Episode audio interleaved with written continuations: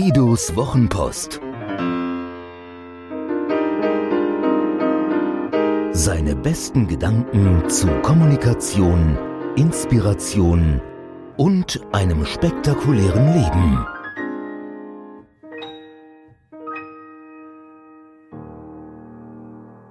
Unser Land, unsere Regeln.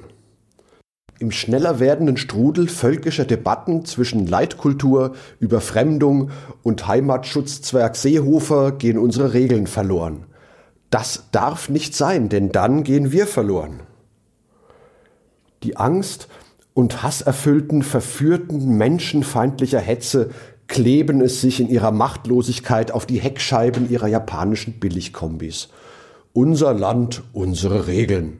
Es sind jene Machtlosen, die sich in kleinen und großen Trupps gestaffelt nach Blutgruppe mehr und mehr wagen, ihr hässliches Gesicht zu zeigen und allen Andersdenkenden mit dem Verweis auf den blitzartig herannahenden Zeitpunkt drohen, zu dem sie und ihresgleichen die Macht übernehmen.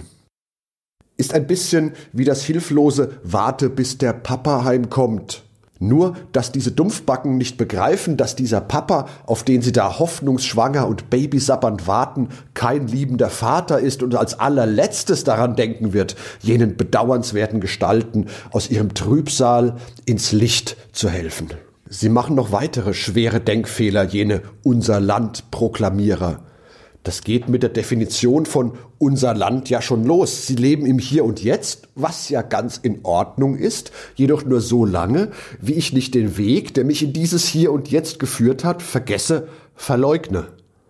Aufgrund der geografisch gesehen zentralen Lage dieses unseres Landes sind hier seit Jahrtausenden Völker durchgezogen und haben mehr als verbrannte Dörfer, leere Filmdosen und schmutzige Luft hinterlassen. Sie haben sich mit jenen Menschen vermischt, die sie antrafen. Und einmal mehr sei der wunderbare Karl Zuckmeier zitiert, der in des Teufels General den Harras zwar auf die Menschen am Rhein bezogen, doch schön übertragbar, also jenen General Harras weintrunken heilende Sätze meiseln lässt. Vom Rhein noch dazu, vom Rhein, von der großen Völkermühle, von der Kelter Europas. Und jetzt stellen Sie sich doch mal Ihre Ahnenreihe vor, seit Christi Geburt. Da war ein römischer Feldhauptmann, ein schwarzer Kerl, braun wie eine reife Olive, der hat einem blonden Mädchen Latein beigebracht. Und dann kam ein jüdischer Gewürzhändler in die Familie. Das war ein ernster Mensch. Der ist noch vor der Heirat Christ geworden und hat die katholische Haustradition begründet.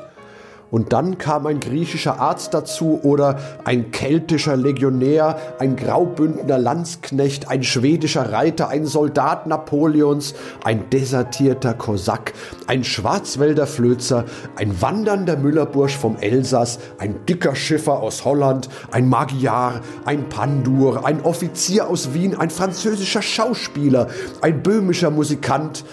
Das alles hat am Rhein gelebt, gerauft, gesoffen und gesungen und Kinder gezeugt. Und der Goethe, der kam aus demselben Topf.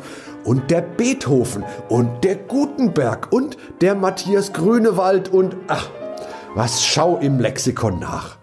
Es waren die Besten, mein Lieber, die Besten der Welt. Und warum? Weil sich die Völker dort vermischt haben, vermischt wie die Wasser aus Quellen und Bächen und Flüssen, damit sie zu einem großen lebendigen Strom zusammenrinnen. Vom Rhein, das heißt vom Abendland, das ist natürlicher Adel, das ist Rasse. Seien Sie stolz darauf, Hartmann, und hängen Sie die Papiere Ihrer Großmutter in den Abtritt. Prost! Wessen sollte also bitteschön dieses unser Land sein? Und selbst wenn die heutige Breite unserer Gesellschaft mit ihrer zu den Außen driftenden Tendenz der legitime Besitzer dieses Landes sein sollte, so stimmt doch die Reihenfolge der Wutphrase nicht. Es darf nicht unser Land, unsere Regeln heißen, sondern andersherum. Unsere Regeln, unser Land. Denn wo immer Menschen erfolgreich miteinander gelebt haben, wo Frieden geherrscht hat, wo Kinder unbeschwert aufwachsen durften, überall dort ging das alleine deshalb, weil die Menschen Wertegemeinschaften gebildet haben. Sie haben sich zu gemeinsamen Werten bekannt und Regeln geformt, die ihnen helfen sollten, eben diese Werte zu sichern.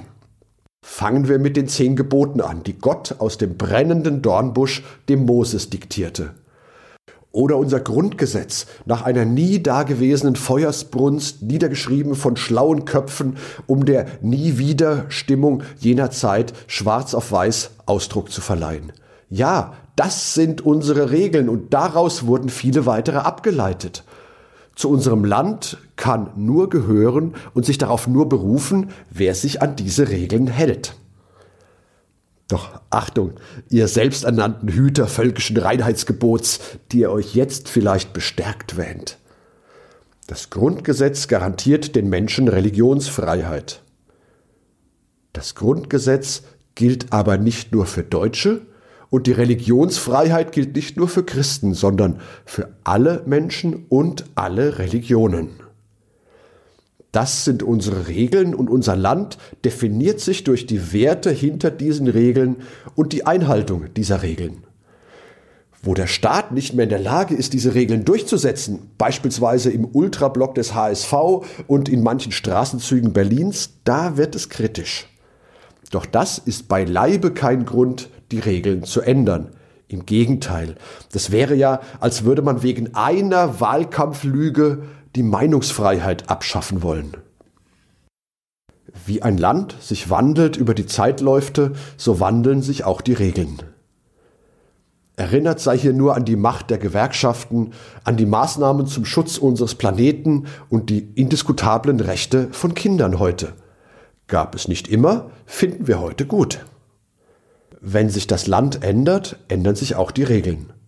Doch das geschehe langsam und mit Bedacht. Aus gutem Grund gibt es hohe Hürden für Änderungen am Grundgesetz. Denn ändern sich die Regeln, ändert sich das Land. Und das schon mal schneller, als es einem vernünftigen Menschen lieb sein kann. Die braune Kaste änderte vor über 80 Jahren hierzulande die Regeln. Die Masse folgte, völkte, verbannte, verbrannte Glaube, Liebe, Hoffnung dahin in Schutt und Asche. Im schneller werdenden Strudel völkischer Debatten zwischen Leitkultur, Überfremdung und Heimatschutzzwerg Seehofer gehen unsere Regeln verloren. Das darf nicht sein, denn dann gehen wir verloren.